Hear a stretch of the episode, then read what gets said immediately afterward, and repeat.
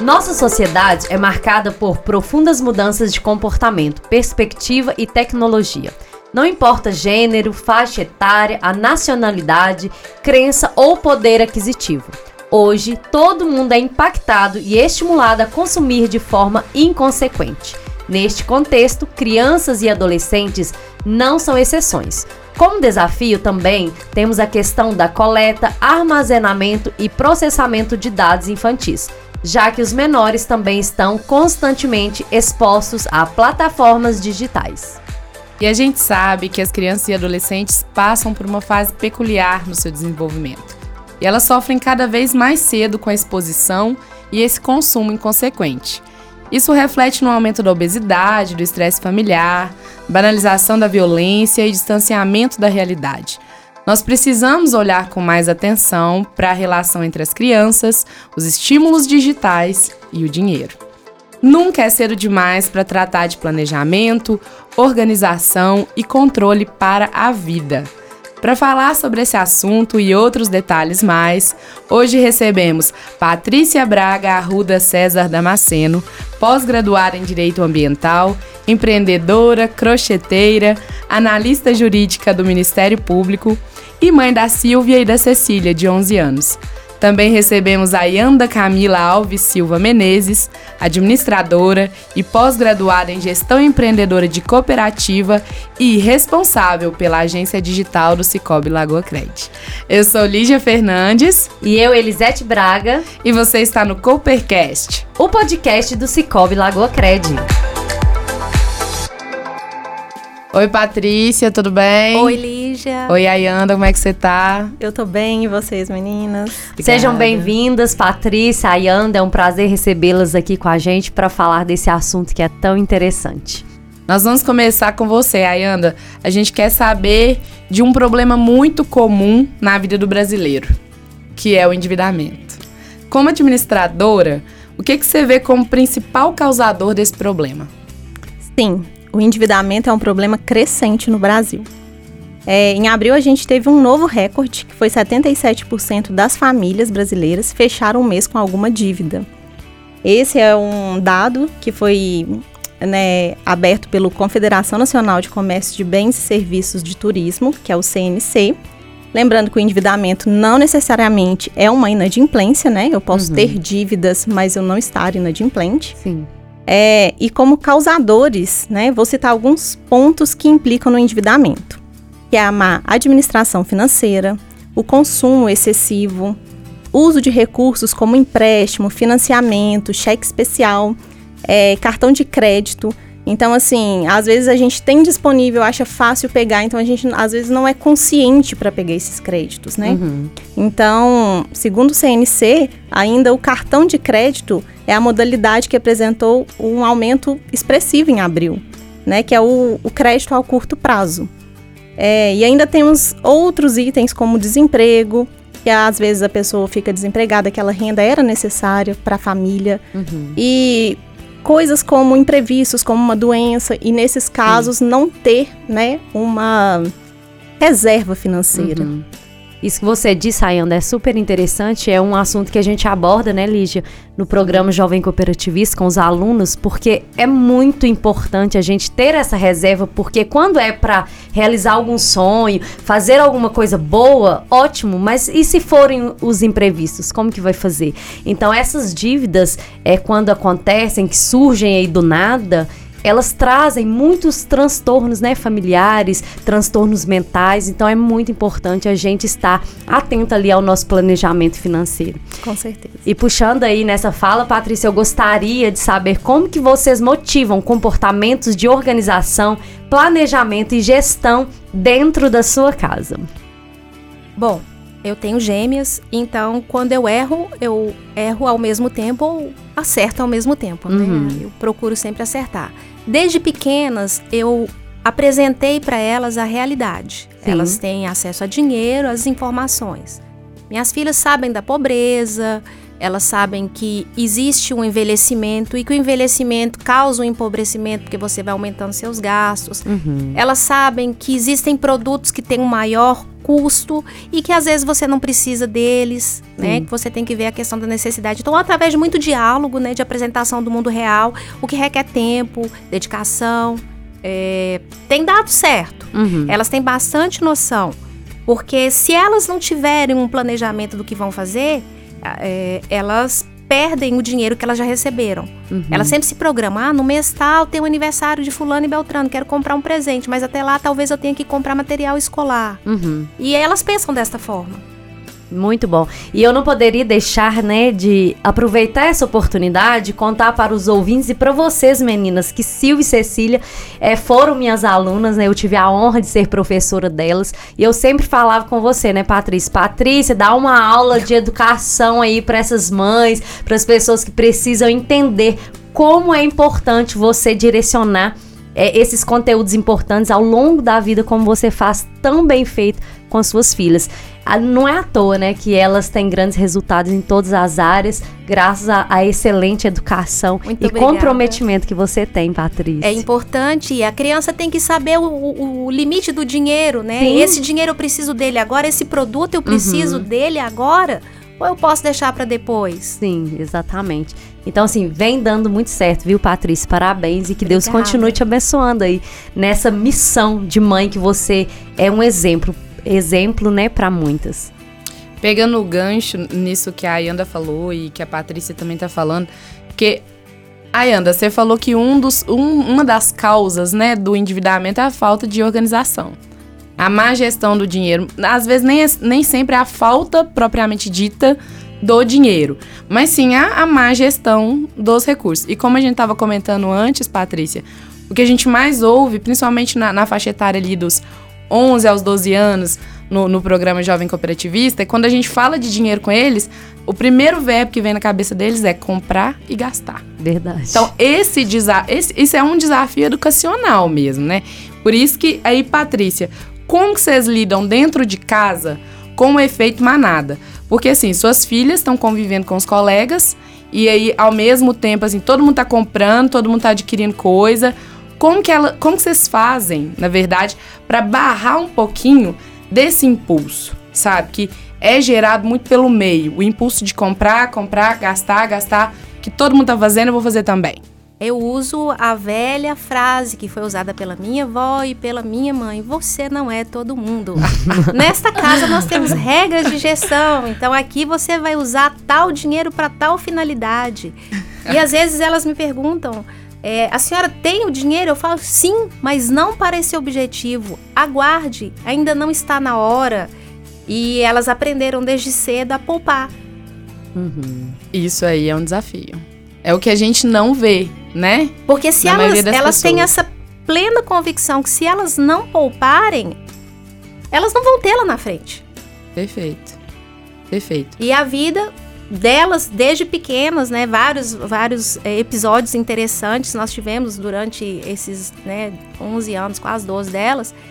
Foi nesse sentido, de que elas chegam, chegam no lugar e falam assim: Nossa, mamãe, eu achei aquele item caro.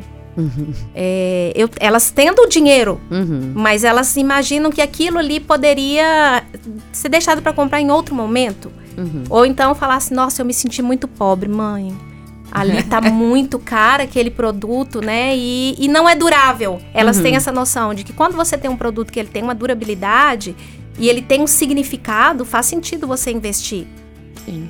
E quando é uma coisa que ah, só é a moda que todo mundo tá fazendo, né? Às vezes, daqui a dois, três dias, você já esqueceu que adquiriu o objeto, ele tá lá, é mais um item para pagar, mais um objeto material, que às vezes a pessoa, a criança, o adolescente, eles não têm muito essa noção.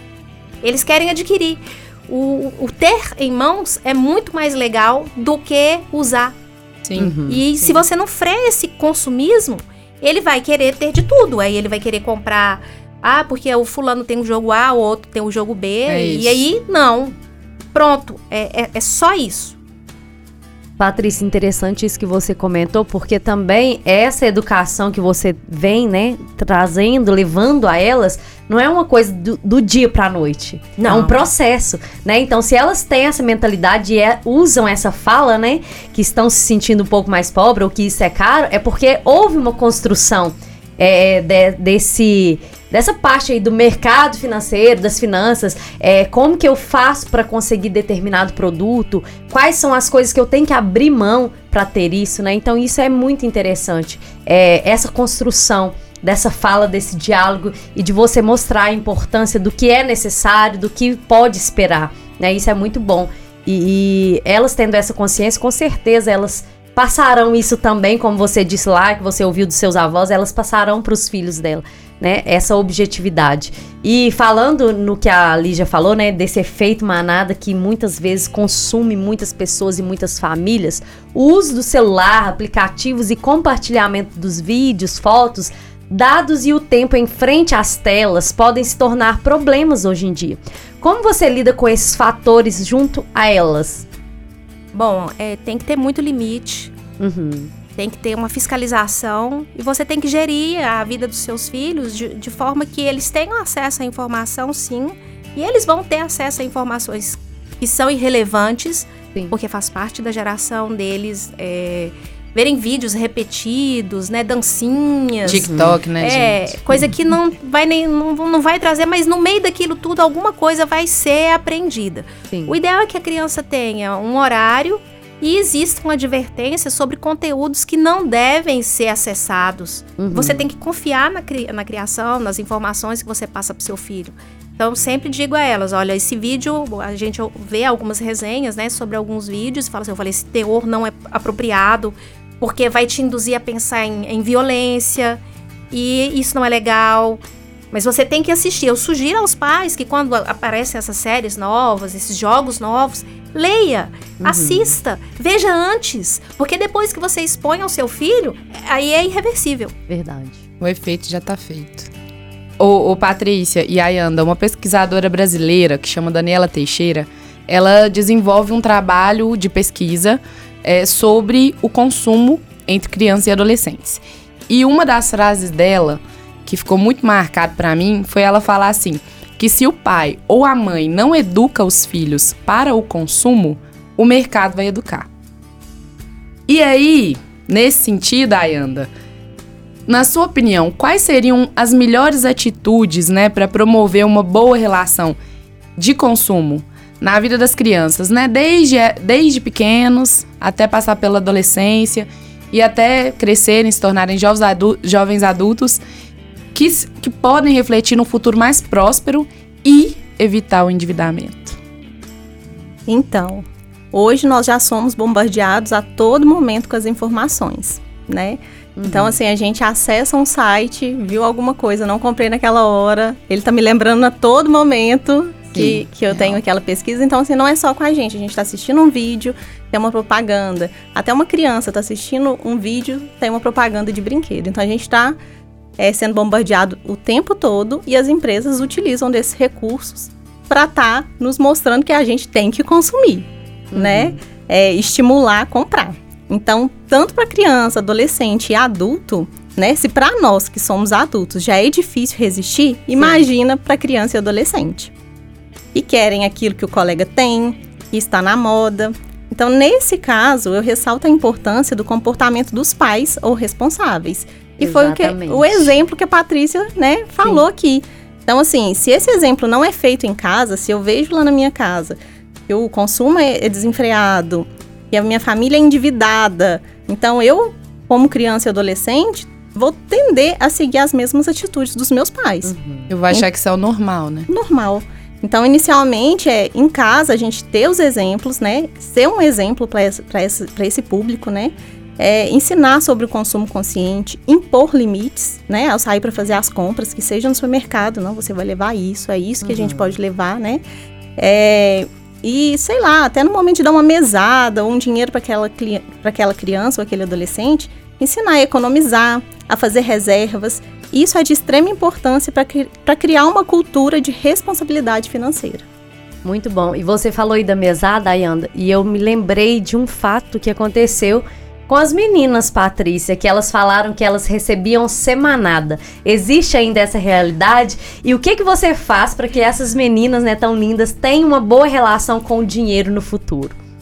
Realmente, no início é, eu, eu, passava para elas uma quantia por semana. Por quê? Uhum. Criança é muito fugaz, aí comprar doce, bala, alguma coisa assim. Elas foram crescendo, né? Agora Sim. elas têm acesso à internet, precisam de ter crédito no celular, mudou um pouco a dinâmica das coisas. Sim. Mas elas têm a quantia de dinheiro e elas eu, eu, eu uso muito estar com elas para elas me verem consumindo, para que elas entendam que a gente tem que se conter, uhum. porque não somos donos do futuro, emergências acontecem. Sim. Se você não tiver reserva, como vai ser? Que maravilha se todas as emergências fossem positivas, Verdade. uma festa, um casamento. Mas aí nós temos uma morte, uma doença, um é. acidente. E como se faz? Uhum. Se a criança ela vive num mundo de faz de conta, em que só acontecem coisas é, positivas, ela não tem essa perspectiva Verdade. da emergência. Então, hoje elas têm uma, uma outra quantia agora por mês, né? Uhum. Porque agora tem salão, ah, né? Aí às graça. vezes elas não querem se arrumar no salão para se arrumar em casa. Para economizar. Para economizar. Muito a bom. Silvia aprendeu a fazer unhas e a Cecília faz, né? Uma, a maquiagem, ela cuida do cabelo. cabelo. Inclusive hoje, ela que me pintou para eu vir para cá, Cecília. Quem não está né? vendo, né? Mas está linda. Eu estou me achando, porque foi minha filha que já. fez. Então, eu acho que essa relação para o futuro requer que você plante, dê o exemplo. Sim. Muitas pessoas me questionavam quando elas eram menores: Nossa, eu vejo meus filhos brincando e suas filhas lendo, uhum. e meu uhum. filho só fica no celular. E, e aí eu falo: Você lê? Aí as às vezes a pessoa dizia: Não, eu não leio. Eu falei: Então, como você vai exigir que o seu filho leia se você mesmo não lê? Então, se você economiza, se você explica para o seu filho que você está fazendo investimento que esse investimento é para no futuro pagar uma viagem, para comprar um apartamento, uhum. para poder pagar uma faculdade, a criança consegue entender que todo dia é dia especial e cada centavo é importante. Porque é de centavos que são feitos os milhões. Perfeito. Show de bola. Essa foi forte. e, Patrícia, então, para encerrar, eu queria que você deixasse um recado para os outros pais que estão nos ouvindo e que estão tendo né, dificuldades de lidar com tantas mudanças e desafios desse nosso tempo, com os adolescentes e principalmente com essa relação né, cheia de estímulos, de consumo inconsequente e tudo mais. Eu creio que vocês, como eu, pais, eu falo, porque as dificuldades eu tenho todos os dias. E as de hoje eu enfrento hoje. As de amanhã eu não penso porque ainda não chegou. Então agora eu olho a minha dificuldade no momento. Eu tenho duas pré-adolescentes com 11 anos que tem todo o estímulo, né, de redes sociais para padrões de beleza, roupa, vestimento, uhum. o que se come, o que se fala. Então, é, o meu conselho serve para mim, é um mantra para mim. Fique atento, observe, acompanhe seu filho. Ele não pediu para nascer. Agora que você tem um filho, viva para ele e seja a presença na vida dele naquele momento de transição, de adolescência, como é meu caso, de criança, ensinando a ela que não vai ser um bem de consumo que vai determinar a sua felicidade. Uhum. Que ela está muito acima disso. A dar valor para as coisas que são permanentes, os sentimentos, as emoções, a, a criança a se ver como um circunstante desse mundo, né? Um ser que vai passar, observar as dificuldades, as deficiências dos demais. Porque é muito fácil ficar com esse padrão de beleza, né? Que vem pronto na tela do TikTok. E aí depois você atravessa a rua e vê uma pessoa que tem uma deficiência mental. Se a criança não tem esse contato com, com o mundo real, ela sempre vai acreditar no efeito Cinderela. Então eu convido a todos a dar um, uma dose grande de realidade para os filhos. Levem eles em asilo, levem eles em apai, levem eles em dificuldades. Lazer é muito bom, mas a visita a locais inóspitos, a locais onde há pobreza, ela dá um crescimento muito grande. E aí a criança ela faz aquela ligação, olha, eu Eu acho que aquela pessoa, se ela tivesse tido mais condição de cuidar do próprio dinheiro, ela uhum. não estaria em situação de rua, né? Meu Deus, como que eu faço para lidar para que eu não chegue nessa situação? Se a criança não tiver a adversidade, se ela não vir com os próprios olhos, não adianta a gente aconselhar. Levar para ver. Tem que mostrar. Tem que mostrar, Tem que mostrar, porque aí ela vai ver. Olha, aqui tá um monte de pessoas que gastavam tudo que tinha. Aquele ali, fulano de tal, era filho de rico. Aí não gastava direito, não guardou o dinheiro, jogou tudo fora, gostava uhum. de vida boa, vida fácil. Perdeu e a, a casa. Perdeu a casa. Aí as crianças vão ver, nossa, então quer dizer que a coisa é séria. Porque aí você vê que ações geram consequências. Você é responsável pelas suas ações.